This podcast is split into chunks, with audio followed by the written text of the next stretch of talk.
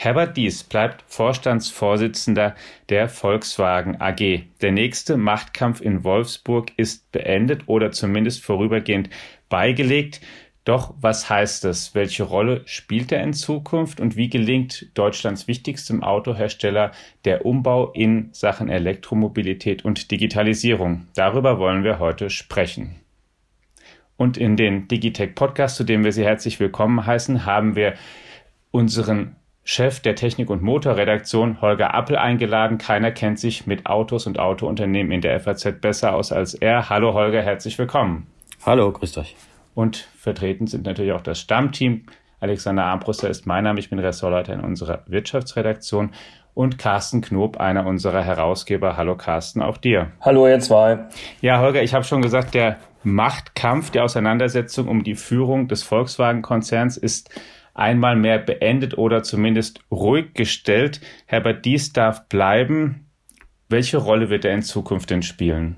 Ja, Herbert Dies darf bleiben. Ähm, ich habe eigentlich mit nichts anderem gerechnet, aber erstmal die schlechte Nachricht an der Börse, die ja immer die nackte Wahrheit abbildet, ist das Ganze, was heute verkündet worden ist, offenbar nicht besonders gut angekommen.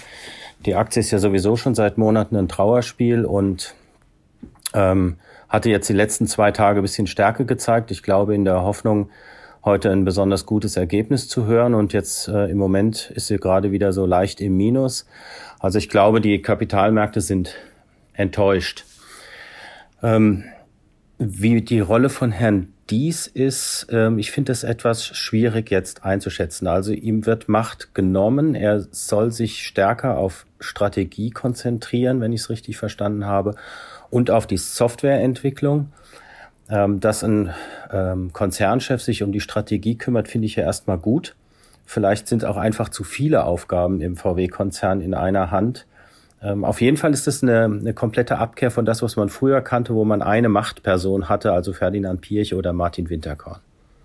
Und aufrücken in den Vorstand wird Ralf Brandstetter, der bisher ähm, die Kernmarke geleitet hat. Und er wird nicht nur im Vorstand sitzen, sondern er soll ab August 2022 auch das ganz wichtige China-Geschäft von Volkswagen übernehmen, was bislang Herbert Dies auch verantwortet hat. Also er wird der kommende, starke, wichtige Mann. Wird er schon vielleicht ein bisschen vorbereitet als Nachfolger, als potenzieller? Also er rückt in den Konzernvorstand auf. Das ist ja in dem Unternehmen ein kleiner, aber feiner Unterschied. Und ähm, ihr soll sich dann in der Tat ab August, wenn ich es richtig verstanden habe, sogar auch aus China rum ums China-Geschäft kümmern. Das läuft ja offenbar nicht so erfreulich, wie, ähm, wie sich das alle erhofft haben. Die Wettbewerber dort sind stark und Volkswagen, der traditionell dort führend am Markt, bangt um die Position. Ähm, Herr Brandstetter kennt natürlich die Marke VW in- und auswendig. Er hat sie jetzt die letzten Jahre geführt ähm, und wird jetzt ähm, mit, mit China eine Riesenaufgabe übernehmen. Ähm, ich weiß nicht, ob das eine, eine Frage ist, ob das schon eine, eine Positionierung ist für einen künftigen Konzernvorsitz. Jetzt machen wir mal eins nach dem anderen. Denn es sind ja noch ein paar andere starke Führungskräfte im Konzern und ähm, dass Thomas Schäfer jetzt nach kurzer Zeit, nach nur einem Jahr vom Skoda-Chef zum VW-Chef befördert wird, ist ja auch ein Zeichen. Ähm, Herr Dies hat ihn heute als einen unserer fähigsten Topmanager bezeichnet. Und dann ist ja noch Oliver Blume und noch ein paar andere, also Oliver Blume, der Porsche-Chef und noch ein paar andere ähm, starke Leute. Die haben schon gute Leute, aber der Konzern ist irgendwie im Moment konturlos und ich weiß nicht so genau, wo er hin will. Herbert Dies ist ja der ein Vorstandsvorsitzender, der durch sehr klare Ansagen und auch eine sehr, ähm, wie soll ich sagen, sehr oft wenig diplomatische Art versucht hat oder immer noch versucht, Volkswagen zu transformieren. Jetzt ist er ähm, quasi zum zweiten Mal ein Stück weit in seiner Macht eingeschränkt worden. Glaubst du, dass er ähm, da so jetzt erstmal einfach weitermacht oder dass er ähm, oder ist er nach wie vor wirklich dann der, der Chef, der die Sachen alle so bis so, so bestimmen kann? Oder, oder glaubst du, dass er vielleicht auch mal dann irgendwann sagt, na gut, wenn das jetzt so läuft, dann gehe ich halt. Wäre bei jemandem wie, wie eher zumindest so von der Draußensicht ja vielleicht auch gar nicht so überraschend. Naja, es sind schon ein paar interessante Sachen heute gewesen. Wir hatten noch eine Pressekonferenz gerade eben, wo Herr Dies und Herr Pötsch, der Aufsichtsratsvorsitzende, und auch die Betriebsratsvorsitzende Frau Cavallo dabei waren. Und die Nervosität war Herrn Dies schon anzumerken. Er hat aber gesagt, ich fühle mich durch den Umbau gestärkt und fühle mich weiter gesamtverantwortlich für den Konzern. Und das ist er ja auch ähm, an, äh, in sich. Ob er sich wirklich gestärkt fühlen kann, das würde ich mal bezweifeln. Aber gesamtverantwortlich ist er mit Sicherheit noch. Ähm, aber sie haben natürlich eigene sehr starke Marken in diesem Unternehmen. Audi, Porsche, Porsche als größter Ertragsbringer sowieso. Ähm, da sind, da sind natürlich auch starke Leute. Also man hat den Eindruck, dass die äh, Verantwortung für dieses große Unternehmen jetzt doch dann auf mehreren Schultern lastet oder verteilt worden ist und äh, dass Herr Dies Strategie und ähm, Softwareentwicklung macht, ähm, das finde ich schon irgendwie einen, einen komischen Zuschnitt. Aber nun gut, also äh, der, der Konzern hat jede Menge Baustellen und die haben alle genug Arbeit. Carsten, jetzt ist der jüngste Konflikt, ja, es gab ja schon mal einen, als es als sozusagen in Frage stand, ob dies eigentlich überhaupt weiter Vorstandsvorsitzender bleiben soll.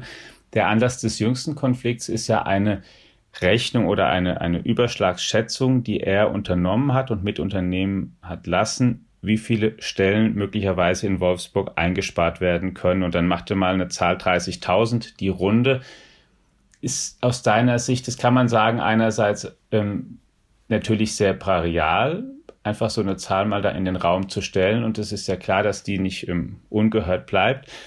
Andererseits, ähm, wenn er Riesenbedarf sieht, da was ändern zu müssen, gibt es da bessere Wege? Hat er sich sehr unklug aus deiner Sicht da verhalten? Also ähm, ich bin überhaupt kein Fan von Herbert Dies, schon seit Jahren nicht. Und zwar vor allen Dingen deshalb nicht, weil er sich meines Erachtens permanent unklug verhält. Und zwar in einer Art und Weise, wie es einem Vorstandsvorsitzenden eines Konzerns mit dieser Bedeutung auch für unsere gesamte Volkswirtschaft und das Land nicht angemessen ist. Ähm, eine Ungeschicklichkeit reiht sich an die nächste. Und das hat gar nicht so sehr jetzt mit persönlichen Befindlichkeiten zu tun. Also ich habe 25 Jahre lang Unternehmensjournalismus betrieben und er ist nach wie vor der einzige Vorstandsvorsitzende, der jemals ein vollständiges Interview, das ich mit ihm geführt habe, einfach am nächsten Tag komplett zurückgezogen hat. Das ist so ungefähr das Unprofessionellste, was ein Vorstandsvorsitzender oder überhaupt ein Ansprechpartner, den man da draußen hat, ähm, jemals mit einem machen kann. Aber das ist ja sozusagen nur meine persönliche ähm, äh, Erfahrung. Äh, ich ich versuche es mal etwas globaler auszudrücken. Ähm, ist meines Erachtens eine Frechheit, ähm, äh, dass äh, den Sommer mit Natur auf dem Surfbrett ähm, auf dem Mittellandkanal ähm, so, ein, so ein irgendwie so ein schickes Surfbrett mit Motorantrieb hat er sich da mit so einem Selfie-Video ablichten lassen und ähm, sich bei den Mitarbeitern für ein sensationelles erstes Halbjahr bedankt und sich dann irgendwie in die Werksferien verabschiedet und dann kommt man aus den Ferien wieder. Und was hört man dann? Ähm, da als Mitarbeiter, dass das ganze Unternehmen irgendwie Schrott ist gegen Tesla, offenbar das Unternehmen, das er noch als einzig ernstzunehmenden Wettbewerber sieht, äh, überhaupt äh, in der Produktivität total im Hintertreffen sei und 30.000 Stellen gefährdet seien. Das kann man einfach nicht machen.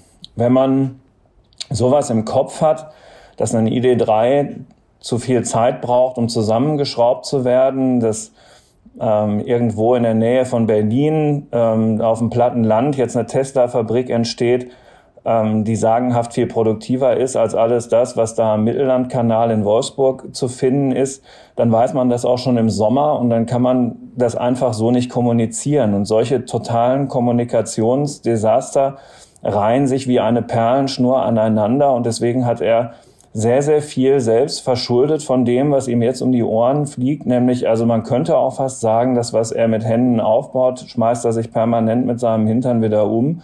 Das zieht sich durch seine gesamte Zeit bei Volkswagen. Dafür ließen sich jetzt noch viele, viele andere Beispiele nennen. Dass er grundsätzlich die richtige Analyse hat, wohin sich Volkswagen entwickeln muss, das glaube ich sogar. Ähm, aber in, mit der Art kann ich mir nicht vorstellen, dass er da in Wolfsburg wirklich ähm, nachhaltig ähm, äh, diese Leute mitzunehmen imstande ist. Und deswegen bauen andere ja auch eine Gigafactory, nämlich Tesla und Volkswagen hat jetzt halt einen Giga-Vorstand, wo sich ganz viele Leute über die von Herrn Dies aufgerissenen Baustellen ähm, beugen können, um das irgendwie wieder zuzuteeren. Aber wenn du 30... Nun könnte ich vielleicht dazu einen, einen Satz sagen, ähm, in, welcher, in, welcher, in welcher Lage sich das Unternehmen befindet. Das ist nämlich gar nicht so rosig, wenn ich es richtig mitgekriegt habe. Frau Cavallo, die Betriebsratsvorsitzende, hat gerade in der Pressekonferenz nochmal gesagt, dass die Halbleiterversorgung auch 2022 enorm auf dem Unternehmen lasten wird. Das Stammwerk, also Wolfsburg, hat in diesem Jahr keine 400.000 Autos gebaut. Das ist der niedrigste Stand seit Mitte der 50er Jahre. Ähm, das heißt, da brennt die Hütte. Mhm. Und dann gibt's ja noch ähm, das langfristige Problem, das ist eben die Transformation. Und das finde ich schon spannend. Herr Dies wird zwar von allen Seiten angegangen, aber trotzdem war jetzt in einer Dreiviertelstunde Pressekonferenz die ganze Zeit nur von Elektromobilität die Rede. Ähm, das ganze Unternehmen wird darauf ausgerichtet. Der Standort Neckarsulm wird umgebaut. Hannover ähm, kriegt Elektrofertigung. Ähm, es war die Rede davon, dass Wolfsburg in zehn Jahren nicht mehr wieder zu erkennen sein wird. Dort wird ein Entwicklungszentrum entstehen und dann ja auch für dieses berühmte Modell Trinity 2026 Passat-Nachfolger elektrisch ein Werk entstehen außerhalb des Kernwerks. Ich weiß noch nicht genau, was das für die Bezahlung und für die Mitarbeiter und so bedeuten wird. Also da ist jede Menge im Umbruch und sehr bemerkenswert, nachdem diese 30.000 ja mal im, im Raum standen, ist heute kein Wort zu einer Mitarbeiterzahl gefallen. Es war nur die Rede von einem Anpassungsprozess, von einer nie dagewesenen Transformation. Ähm, und das in der Tat, das wurde so in einem beiläufigen Satz gesagt. Ich finde, das ist aber extrem wichtig, dass ähm, die Qualifikationen der Leute sich ändern werden und dass lebenslanges Lernen wichtiger wird als je zuvor. Das heißt doch im Klartext, man wird weniger Maschinenbauer brauchen und mehr Softwareentwickler. Ich glaube nicht, dass man den äh, da einfach umschulen mhm. kann. Es wird dort zu erheblichen Friktionen noch kommen. Und das Unternehmen ist halt groß und es ist ein Tanker und es muss um, umgesteuert werden, wahrscheinlich. Ähm, andere können das geräuschloser. Das ist richtig, was Carsten Knob gerade sagte. In anderen Unternehmen geht das offenbar deutlich geräuschloser. Wenn ich an BMW oder auch an Daimler denke, ähm, aber ähm, VW ist halt immer auch irgendwie ein spezielles Unternehmen gewesen. Also ähm, die, die sind halt auch unglaublich großspurig unterwegs, lieber Alex. Ne? Diese die Software ähm, Sparte da von Volkswagen, Cariat oder was der Geier, wie das ausgesprochen ja, Cariat, wird, also jedenfalls Cariat, genau, mhm. die soll größer werden irgendwann als SAP. Ja. ja die haben 4000 ja, Mitarbeiter. Also ne? ja. ja, aber also wenn Sie doch bitte erstmal, bevor ne? Sie ankündigen, dass Sie größer werden als SAP, dafür sorgen, dass der Golffahrer ähm, irgendwie äh, beim Einstellen der Klimaanlage nicht gegen den nächsten Baum fährt. Es ist doch einfach irgendwie grotesk, ähm, diese ganze Kommunikation, die da betrieben wird. Selbstverständlich muss sich dieses Unternehmen umbauen, muss sich ändern, muss ähm, Software und Elektro nach vorne schieben, aber geht es denn nicht vielleicht auch eine ganz kleine Nummer kleiner? Fragte mich halt, vielleicht kann man da ja das eine tun, ohne das andere zu lassen. Jetzt mal zu den 30.000. Was ich mich halt so ein bisschen fragte, ist, wie man, wenn, wenn man das feststellt, dass, dass dieser so viele Leute vielleicht zu viel sind oder umgeschult werden müssen oder äh, aus, aus welchen Gründen und worauf immer auch diese Hochrechnungen oder Schätzungen dann basieren. Ich frage mich halt so ein bisschen, wie man das sozusagen höflich oder freundschaftlich, dass es gut ankommt, kommunizieren kann. Ja, mein Punkt ist doch, Alex, dass du dann bitte vorher dich nicht selbst inszeniert mit irgendeinem so äh, Hightech Quatschkram, ähm, äh, auf dem Mittellandkanal und sagst, es ist alles hier, wir sind die Größten und ihr seid die Tollsten und ähm, bei uns läuft's, ja, und schöne Ferien. Und dann kommst du mit sowas an. Das geht einfach nicht. Ja, und es geht auch, also es gibt ganz viele Beispiele. Der wusste irgendwann auch mal nicht, was die Chinesen mit den Uiguren machen. Und das ist einfach, diese ganze Kommunikation von ihm ist einfach schlecht. Und ob ich jetzt unbedingt den Führungskräften ähm, das zumuten muss in irgendeinem Offsite-Meeting in Österreich, dass ich mich zusammen mit dem virtuell zugeschalteten Elon Musk auf die Bühne setze, damit der denen erklärt, wie das eigentlich funktioniert bei Tesla. Ehrlich gesagt, wenn man sowas liest, ich frage mich wirklich, was in den Gefahren ist. Das muss man doch anders vermitteln können, als dass man den wichtigsten Wettbewerber in so ein Meeting dazu schaltet. Das ist nicht lustig. Wenn man das natürlich jetzt hört und vor diesem Lichte nochmal auch diesen jüngsten ähm, Streit sich ansieht, was spricht denn aus eurer Sicht denn dafür, dass er geblieben ist eigentlich und dass sie jetzt nicht dann doch die Reißleine gezogen haben und gesagt haben, okay, das war jetzt einfach eine Umdrehung zu viel? Naja, erstmal ist es, glaube ich, ganz gut, wenn ein Unternehmen ähm, eine Kontinuität hat an der Spitze. Ja, wir reden ja hier über eine halbe Million Arbeitsplätze direkt, die auch wissen wollen, wo es hingeht. Und es ist ja schon mhm. so, dass die Grundstrategie, die Herr Dies sich überlegt hat, und zwar nicht gestern, sondern schon eine ganze Weile, vom ganzen Konzern jetzt gefahren wird. Ob das so am Schluss alles aufgeht, weiß ich nicht, weil ja in der Bevölkerung die Skepsis gegen der, gegenüber der Elektromobilität eher zu als abnimmt, was ja keine gute Nachricht ist, denn wir wollen ja angeblich 2030 alle aus dem Verbrennungsmotor in Europa aussteigen. Ähm, dann sollte eigentlich man ja ähm, wertschätzen, dass VW da ganz vorne dran ist, jedenfalls verbal und nach draußen. Ähm, und alles, was ich heute gehört habe an der neuen Strategie, die ja auf fünf Jahre ausgelegt ist, ähm, wird das ganze Unternehmen mit Macht auf Elektromobilität ausgerichtet.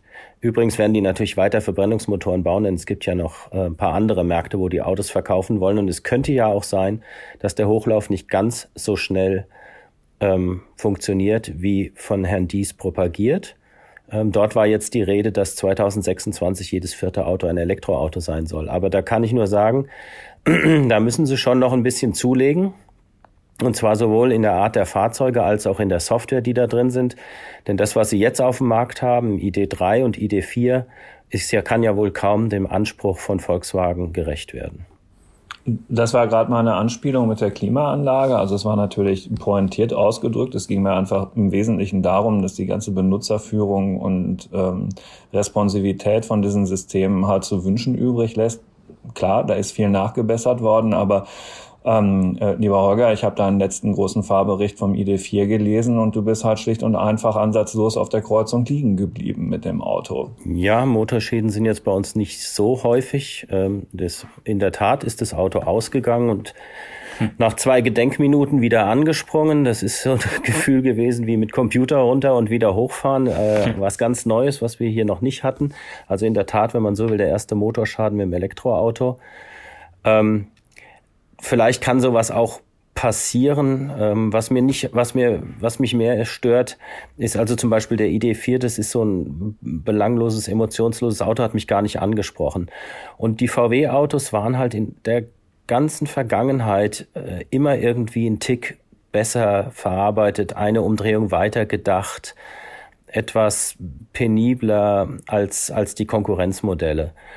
Und ich habe ein bisschen Sorge, dass das verloren geht unter so einem Spardiktat und unter einer schnellen Entwicklung und hin zu was ganz anderem. Also ich würde mir wünschen, dass die VW-Autos wieder mehr die Seele haben, die VW mal ausgezeichnet hat. Und da müsste Herr Dies vielleicht über seinen Schatten springen und letztendlich ja auch Herr Brandstätter, der die Marke VW jetzt führt.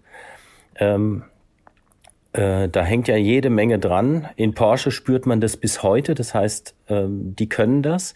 Und es ist eigentlich nicht einzusehen, dass VW das verlieren sollte. Es wäre auch für meine Be Begriffe fatal. Denn wenn sie austauschbar wären, ich will jetzt keine anderen Marken nennen, um niemanden zu beleidigen, aber da gibt es welche, die eher auf Massenmarkt ähm, aus sind. Und, und, und wenn man dorthin kommt, dann ist ja der VW nicht mehr ein VW. Warum soll ich ihn dann noch kaufen? Das halte ich für äh, gefährlich und das muss man eben auch im Zeitalter der Elektromobilität hinkriegen weil Batterie ist Batterie und dann kommt es eben auf ein paar andere Sachen an. Dann ist der Rest eigentlich noch viel wichtiger, ne? dass man ja. da eine, eine Emotionalität ja. rein. Und übrigens interessanterweise eben nicht nur die Frage, ob dann ein Kaminfeuer über den Bildschirm lodert. das ist ehrlich gesagt, finde ich, nicht so wahnsinnig wichtig. Interessanterweise äh, ist eine Atmosphäre in einem Auto eben auch davon abhängig, wie ein Fahrwerk ist, wie eine Lenkung ist ähm, wie, wie, wie eine Heizung und wie Licht ist jetzt innen drin mit den ganzen Ambiente-Licht-LEDs. Und ähm, eben letztendlich auch die Bedienung, was du gesagt hast, ne, es kann nicht sein, dass man es nicht schafft, eine Klimaanlage einzustellen oder ein Radio lauter und leiser zu stellen, ähm, ohne ein Physikstudium absolviert zu haben. Oder selbst dann schafft man es nicht, weil man einfach die Tasten, die nicht mehr da sind, nicht findet. Das ist ähm, am Endkunden vorbei entwickelt und das wissen sie ja mittlerweile auch. Und ich denke, dass die nächsten Autos da anders werden.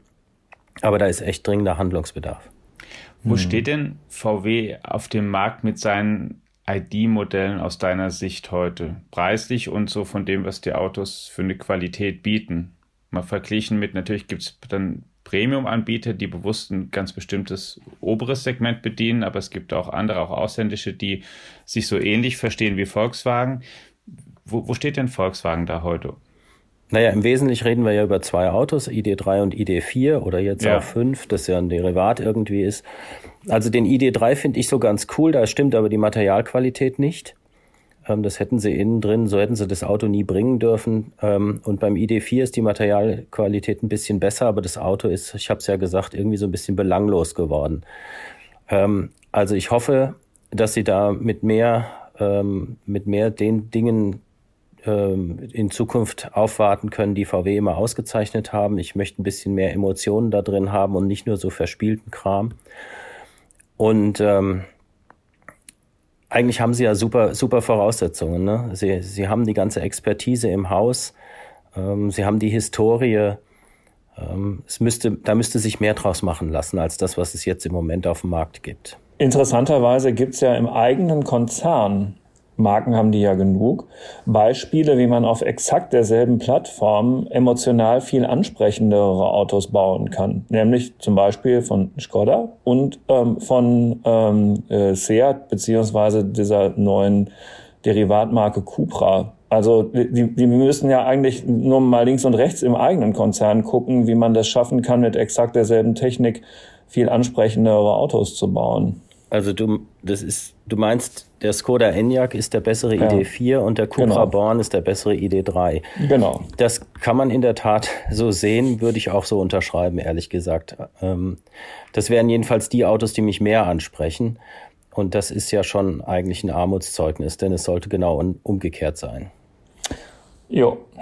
Das heißt, dass da aber schon ähm, irgendwas ganz Grundlegendes nicht richtig läuft, weil man ja eigentlich die leichten Dinge verbockt und die schwierigen vielleicht sogar gar nicht so schlecht hinbekommt, weil der Antriebsstrang selber ja möglicherweise sogar was taugt. Ja, hm. ja, mag, mag so sein. Also es, es wird sich da ja viel tun. Ne, sie, sie bauen jetzt Batteriewerke und werden das auch, wie es üblich ist, in so einem Konzern mit neun Millionen Autos, neun oder zehn, im Moment eher neun als zehn, weitgehend vereinheitlichen und sie werden das, den Softwarebetrieb noch weiter nach oben fahren.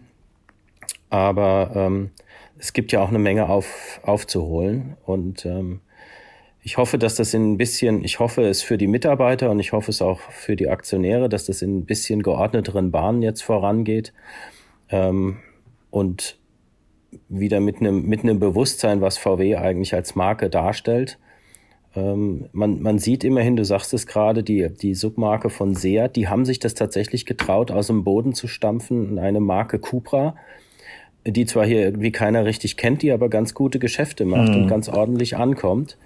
Das ist schon eine interessante Entwicklung und man muss ja auch sagen, Porsche macht ja auch einen super Job. Der Herr Blume dort und die ganze Mannschaft, die, das, der, das Unternehmen steht ja klasse da. Nicht umsonst mhm. wird da über einen Börsengang spekuliert und, und über einen Formel 1 Einstieg und ähm, übrigens auch bei Audi vielleicht Formel 1 Einstieg. Also es wird noch viel, äh, viel zu berichten sein und zu beobachten sein in den nächsten Monaten. Und man kann jetzt mal hoffen, dass es, dass dieser Transformationsprozess, der ja alle in der Branche erreicht, nicht zu viele Arbeitsplätze kostet. Ähm, das wäre ja scha schade. Mhm. VW wiederum hat da im Branchenvergleich natürlich vielleicht einen Vorteil, dass sie einfach riesengroß sind, gemessen an vielen anderen und dass sie zum Beispiel jetzt gerade auch mit der Bestätigung der Personalie dies ein Investitionsprogramm aufgelegt haben für die nächsten fünf Jahre im Volumen von knapp 160 Milliarden Euro. Ist ja eine ganze Menge Geld wo fließt das denn rein und ist alleine so eine Summe schon eine Möglichkeit, sich Abstand zu verschaffen da, weil da vielleicht gar nicht mehr so viele mithalten können? Naja, der, der Konzern hat immer viel Geld investiert, das ist über fünf Jahre. Ähm, Vielleicht ist es mhm. interessanter, da die Teilmenge rauszunehmen. 89 Milliarden fließen in Elektromobilität und Digitalisierung, heißt es da. Das ist ja ein weites Feld. Und der Rest fließt mhm. dann, ich weiß nicht, in, in alles andere. Ähm, auf jeden Fall ist das deutlich mehr, als sie vorher mal geplant hatten und zeigt eben die Richtung, wohin es geht. Ähm, ja, ob, ob, das Geld muss halt auch gut eingesetzt werden. Ähm, interessant ist, dass, dass gesagt wurde, die ähm, operative Gewinnmarge soll deutlich zulegen, also nicht mehr bei sieben bis acht, sondern eher bei acht bis neun Prozent liegen. Das ist ja eigentlich erstmal eine Ansage und trotzdem ist, wie ich eingangs gesagt habe, der Aktienkurs heute gesunken. Mhm. Also irgendwie so richtig Vertrauen hat noch keiner in die Strategie wieder zurückgewonnen am heutigen Tag.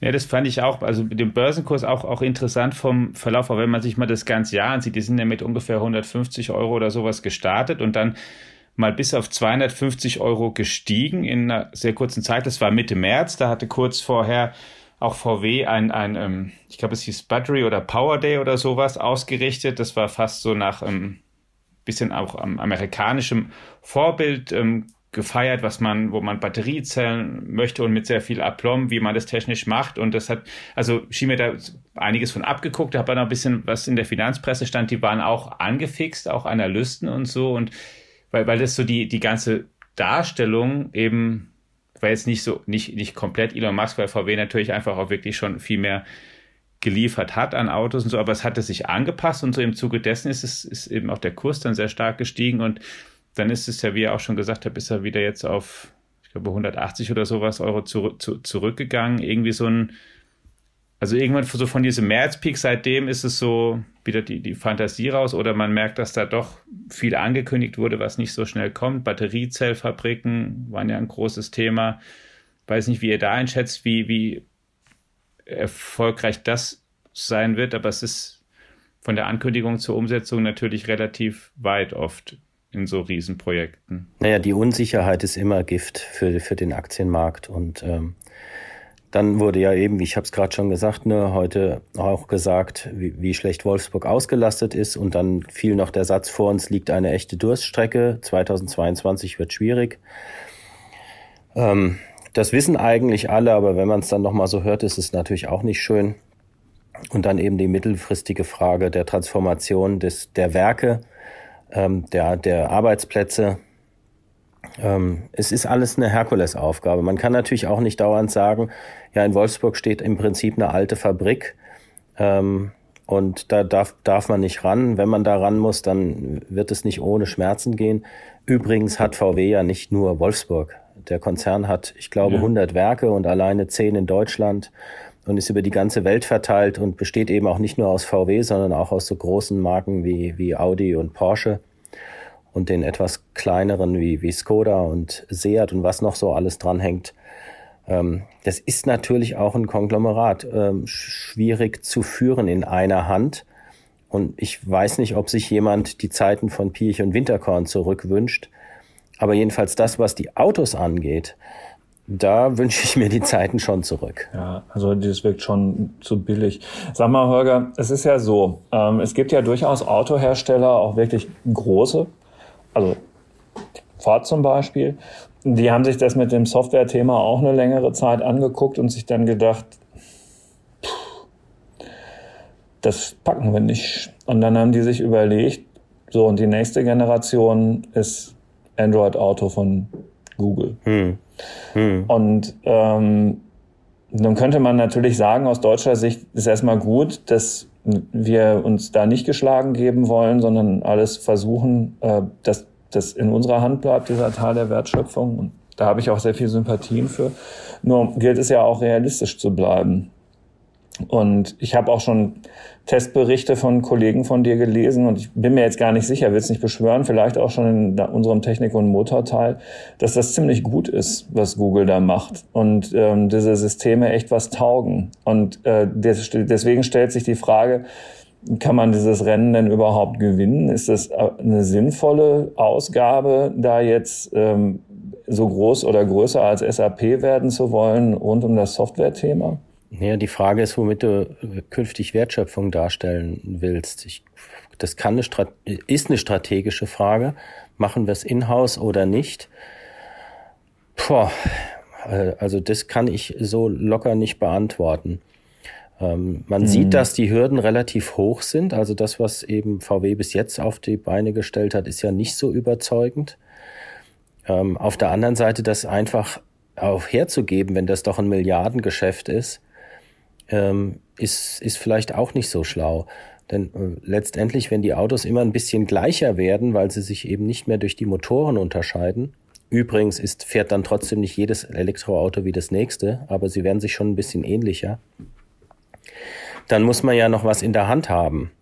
Und ähm, sie wollen ja nun mit, äh, mit Software, mit Batterien und mit Ladestrategien und solche Sachen ähm, Geschäftsfelder neben die eigentlichen Marken stellen. Der VW-Konzern wird nicht mehr nur aus den, aus den Marken VW, Audi und ähm, Porsche oder Skoda bestehen, sondern eben auch aus Geschäftsbereichen Software, Batterie, Ladestrategie. Mhm. Da äh, tun sich neue Geschäftsfelder auf und Sie haben sich jetzt dafür entschieden, das Inhouse zu machen. Wenn Sie das hinkriegen und äh, damit ein Unterscheidungsmerkmal hinkriegen, ähm, fände ich das toll. Auf der anderen Seite, dass die Software-Riesen auch was können, ist ja keine Frage. Können sogar super was. Und nicht umsonst ist immer noch die Spekulation im Markt, dass es irgendwann mal ein Apple-Auto geben wird. Ähm, hm. Also da sieht man schon, dass die Welten auch auf eine Art zusammenwachsen, wenn nicht verschmelzen die wir früher einfach nicht hatten. Das sind ganz neue Herausforderungen. Ich finde auch, wenn das Betriebssystem und drumherum die Software ein so zentraler Teil vom Auto ist, dann vom Gefühl her würde ich, glaube ich, auch nicht versuchen, ihn Gut, du ja, kannst ja. immer noch das Fahrwerk, du hast immer noch das Design, du hast immer noch das Fahrwerk, Klar, du hast ne, immer noch das Layout des Autos, Verteilung von Innenraum. Klar, aber die ganze Dinge, Steuerungseinheit, wenn die Steuerungseinheit, schon, die alles ne? zusammenschaltet am Ende und nachher ähm, ausbalanciert und wenn du das, sag mal, wenn du es komplett aus der Hand gibst, also meine, vielleicht kommt es ja so, aber wenn du das natürlich selbst kannst, ist es, ich glaube, ich würde da auch zumindest einiges erstmal riskieren. Also gerade die Frage der Steuerelektronik, äh, was die Batterien und die Antriebe angeht, ähm, da haben die Hersteller schon größtes Interesse dran, das selber im, im Haus zu haben, weil sie ja. der Meinung sind, dass man damit schon einen Unterschied kreieren kann. Mhm. Ne?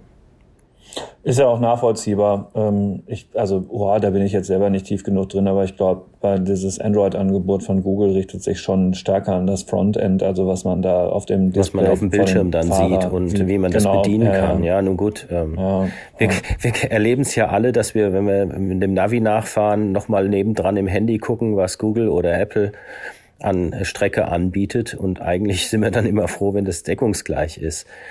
Also das ist ja der Witz an der Sache. Ne? Insofern ja, aber eine, eine schöne Benutzeroberfläche, das würde ich aus Endkundensicht immer denken. Es muss einfach sein und dann hätte ich gerne noch drei Knöpfe fürs Radio und für die Klimaanlage und für die Sitzheizung, ohne dass ich dafür ein Studium der Betriebsanleitung durchführen mhm. muss. Und dann äh, wäre es schon ganz gut. Manchmal sind die, äh, ist, ist einfach eine Umdrehung zu viel gedacht. Ähm, und ich meine, so, so super, obwohl es äh, so gefeiert wird, ist, ist ja der Tesla auch nicht mit seinem einen Bildschirm. Da muss man auch ganz schön aufpassen, wenn man da drin irgendwas bedienen will. Ähm, das ist ein gutes Stichwort, da wollte ich eigentlich nochmal drauf kommen, auch auf diesen Vergleich, weil den ja auch, haben wir vorhin schon ein paar Mal erwähnt, Herbert dies angestellt hat, auch als er diese 30.000 gesagt hat, dieses als Referenz hat er gesagt, ähm, also Tesla kann das, ich spitze es mal zu und fasse zusammen, eigentlich besser und günstiger und ähm, wir müssen ein bisschen mehr so werden wie die. Jetzt ähm, ist Tesla an der Börse deutlich mehr wert, das wissen wir alle. Und Elon Musk ist ein sehr umtriebiger und, und offenbar auch im Marketing kein schlechter Unternehmer. Aber Holger, mal jetzt äh, sozusagen, wenn man da durch die, die Zahlen und die Ankündigungen durchguckt, ist doch nach wie vor ein Hersteller, der einfach schlicht deutlich weniger Autos herstellt als ein Konzern wie Volkswagen und auch viel, eine viel, viel kleinere Modellpalette hat. Naja, vor allem haben sie eine Modellpalette aus einem Auto im Moment. Aber jetzt lassen wir doch mal die Kirche im Dorf. Natürlich ist Tesla irgendwie ein, ist eine coole Entwicklung. Ich finde es auch beeindruckend, ähm, aus dem Stand raus sowas hinzustellen und die sind absolut ernst zu nehmen. Aber hey, das wird die deutsche Industrie doch wohl können, da Autos entgegenzusetzen, ja. ähm, die, die Tesla die Stirn bieten können. Nicht nur das, die Deutschen können oder die, auch die Japaner zum Beispiel oder Koreaner können die besseren Autos bauen als Tesla. Sie können nur im Moment nicht die besseren Elektroantriebe bauen. Aber das Auto an sich von Tesla ist doch nicht überragend gut. Das Image ist toll und der hat ein Momentum mhm. auf seiner Seite. Alles super. Aber deswegen finde ich, sollte ein Konzern doch weiter nach sich gucken. Ja, Volkswagen ist Volkswagen, Mercedes ist Mercedes. Und ähm, natürlich ähm, haben, sind sie angetrieben durch die Konkurrenz, aber es ist ja jetzt nicht so, dass Tesla sie alle wie verrückt vor sich hertreibt. Jeder kann das Auto mal fahren und dann wird er die Vorteile, die das Auto hat, zweifellos spüren, eben aber auch die Nachteile. Und ähm, ich äh, sitze immer noch sehr gerne in einem, in einem Auto europäischer, ähm, jetzt wollte ich gerade sagen äh, Herstellung, aber zumindest Herkunft. Ähm, ich, ich finde, dass wir immer noch die besseren Autos bauen, nur mit den Elektroantrieben an sich. Da zeigt uns Tesla schon, wo der Hammer hängt. Und natürlich mit der Ladeinfrastruktur. Ähm, die wird ja wohl auch demnächst mal deutlich ausgebaut werden müssen, damit die Leute das akzeptieren. Ich habe es vorhin schon mal gesagt, die Akzeptanz sinkt eher. Die Restwerte von Elektroautos sind ein Desaster, was an der Förderprämie liegt. Also dort ist noch sehr, sehr viel aufzuholen. Und wenn sich ein Konzern komplett darauf einstellt oder wegen der politischen Vorgaben einstellen muss, dann muss sich auch noch ziemlich viel rund um das Thema Auto verändern, damit die Leute das akzeptieren und es nicht einfach nur teurer und unpraktischer wird. Also zum Thema Ladeinfrastruktur muss man tatsächlich leider auch anerkennen, dass äh, die äh, Tesla ähm, Säulen inzwischen mehr oder weniger überall zu sehen sind, auch äh, in der Nähe ja, von der jeweiligen äh, privaten Heimat, die man so hat, an Möbelhäusern und was weiß ich, längst nicht mehr nur an irgendwelchen Tankstellen an der Autobahn. Und wenn man dann Ionity sucht, dann findet man irgendwo vielleicht zwei in einiger Entfernung ja, das als Wettbewerber, das ist einfach ähm, total unbefriedigend und motiviert einen überhaupt nicht dazu, während man sich mit seiner ähm, Wohnungseigentümergemeinschaft darüber rumstreitet, ob irgendwo mal eine Wallbox hingeschraubt werden kann oder nicht, ja, ähm, die, so ein Elektroauto zu kaufen. Das ist äh, einfach äh, total unbefriedigend und da muss noch unheimlich viel passieren. Das würde ich wirklich nochmal sehr stark unterstreichen. Unsere Ladeinfrastruktur ist im Moment so, dass du eigentlich nur einen Tesla nehmen kannst aus Kundensicht. Ja. Und es kommt halt auch hinzu, dass so ein Tesla-Auto in zwölf Stunden fertig ist und ein ID3 in 33 Stunden fertig ist. Auch das ist nicht so richtig wettbewerbsfähig. Woran liegt es eigentlich? Ja, aber dann kann man natürlich Herrn Dies nicht vorwerfen, dass er sagt, hier in Wolfsburg müssen wir jetzt auch mal radikal ran. Mache ich ja ne? gar nicht. Ich sage ja nur, dass das Timing jeweils nicht stimmt. Ja, vielleicht gehört da auch dazu, was man alles einrechnet oder so. Das weiß ich jetzt hm. nicht äh, ganz genau. Ich weiß nur, dass seit Jahrzehnten immer gesagt wird, die deutsche Autoindustrie sei zu träge, verschlafe alles und ähm, finde nie den richtigen Anschluss und sei nie vorne dran. Und das ist dieselbe Industrie, die seit Jahren die begehren, begehrenswertesten Autos baut, die weltweit im Image ganz vorne ist und ähm, tolle Produkte liefert. Insofern, da ist es, äh, da wäre mir jetzt nicht bange. Ähm, und hier kommen halt neue Wettbewerber ins Spiel. Ist übrigens ja nicht nur Tesla. Ne? Wir haben vorhin vielleicht so mal ganz kurz den chinesischen Markt gestreift, nicht um, umsonst. Ähm, gibt jetzt VW da, da nochmal ein besonderes Augenmerk hin und schickt Herrn Brandstetter auf den chinesischen Markt. Dort sind, ich weiß nicht, wie viele Hersteller mittlerweile äh, im Bereich Elektromobilität unterwegs. Nicht zuletzt so Namen wie NIO oder so, die uns auch stark beschäftigen. Und ähm, da kommen haufenweise neue Wettbewerber in den Markt. Und zwar nicht nur Billigmarken, sondern auch Premiummarken. Da wird noch ziemlich viel Bewegung drin sein in Zukunft. Und man sieht auch hier, also apropos äh, Asien, ähm, äh, Hyundai sehr viel auf der Straße inzwischen. Diese neueste Serie von Elektroautos, ähm, finde ich, ist äh, erstaunlich häufig links und rechts neben einem. Scheint also auch nicht so schlecht zu sein. was die so machen. Ja, also der Hyundai-Konzern ist auch absolut ernst zu nehmen, ist aber auch, mhm. ähm, ist aber auch klar, die haben das ja schon immer, das, das Autogeschäft ernsthaft betrieben, Hyundai und die Schwestermarke Kia auch. Auch da ähm, wird, wird sich einiges tun. Also da ist viel Bewegung im Markt und insofern werden wir mit großem Interesse weiter auf Volkswagen gucken und ich kann nur hoffen, dass das alles gut geht. Das wäre wahnsinnig wichtig für, für Deutschland. Also nur, dass keine Missverständnisse aufkommen. Ich glaube, da, da, da sind wir uns alle total einig. ähm, da, also da, da, das ist ja überhaupt gar keine Frage. Äh, an, an dieser ganzen Industrie hängt dieses Land und Volkswagen ist ähm, sowas von wichtig, dass das klappt. Deswegen kann man da ja auch, ähm, muss man sogar äh, auch etwas genauer hinschauen, was die so machen. Ich, wenn ich das nochmal fragen darf, dieser Herr Dies kommt ja ursprünglich von BMW und hat ja von dort eine besondere Einkaufsexpertise mitgebracht, wenn ich das richtig in Erinnerung habe jedenfalls. Und ähm, jetzt haken die ähm, Produktionszahlen in Wolfsburg ja äh, an diesem und jenem, aber ganz besonders eben auch an dem Einkaufsthema, nämlich es fehlen Chips.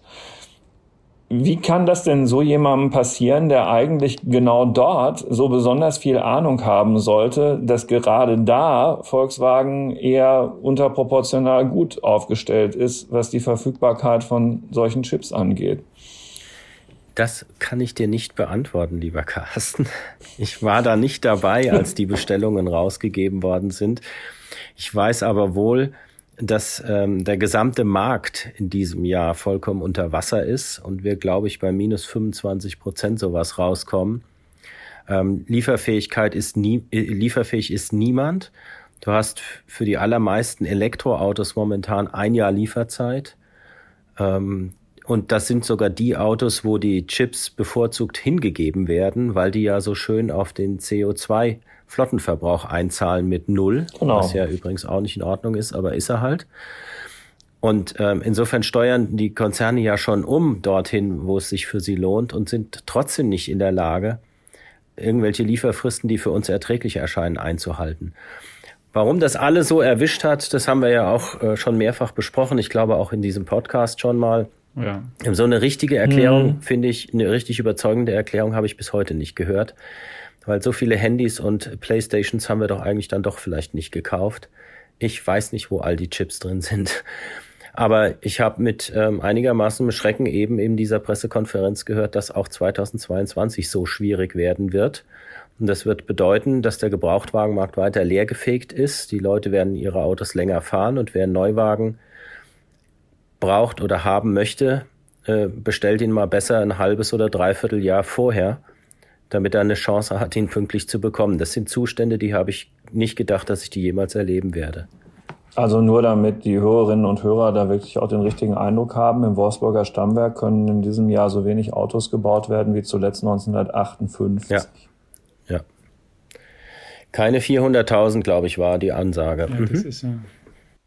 Ja, ich glaube auch, dass diese Chipknappheit, die wird strukturell oder zumindest ist es politisch auch auf der Agenda in Deutschland und in Europa, aber das ist auch nichts, was man in ein, zwei Jahren beseitigen kann, denn auch so Chipfabriken zu bauen oder zu oder dann auch schon im Hinblick auf, was sind eigentlich die, die Chips, die man in fünf Jahren braucht, zu haben. Das sind alles, es kostet Milliarden und es ja, kostet. Ja, hey, aber das Zeit. ist doch nicht seit gestern so. Die Chips waren doch schon immer in den Autos gebraucht Nein, und es wurden immer mehr.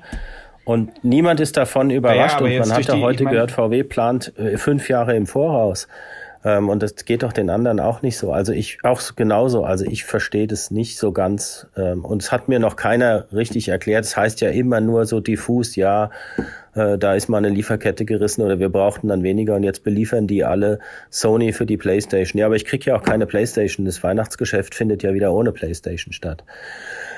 Also irgendwas hakt da und ähm, da könnte man noch ein bisschen Aufklärung gebrauchen. Vielleicht kriegen wir das ja auch selber irgendwann mal hin, aber ich bin da ein bisschen ratlos der Effekt für den Kunden ist in allem Maße unbefriedigend. Das stimmt. Und wir haben aber vielleicht ein neues Thema für den Digitech-Podcast mit den Chips für eine der nächsten Folgen. Ja, das, das Thema bleibt uns natürlich auf jeden Fall erhalten und rund um Volkswagen und Herrn Dies stellt sich ja sowieso halt eben neben allem anderen, was die an ernsthaften Problemen haben, immer die Frage, wann schießt er seinen nächsten Bock? Ja, fliegt er wieder im Geiste nach New York, wenn ihn der Betriebsrat einlädt?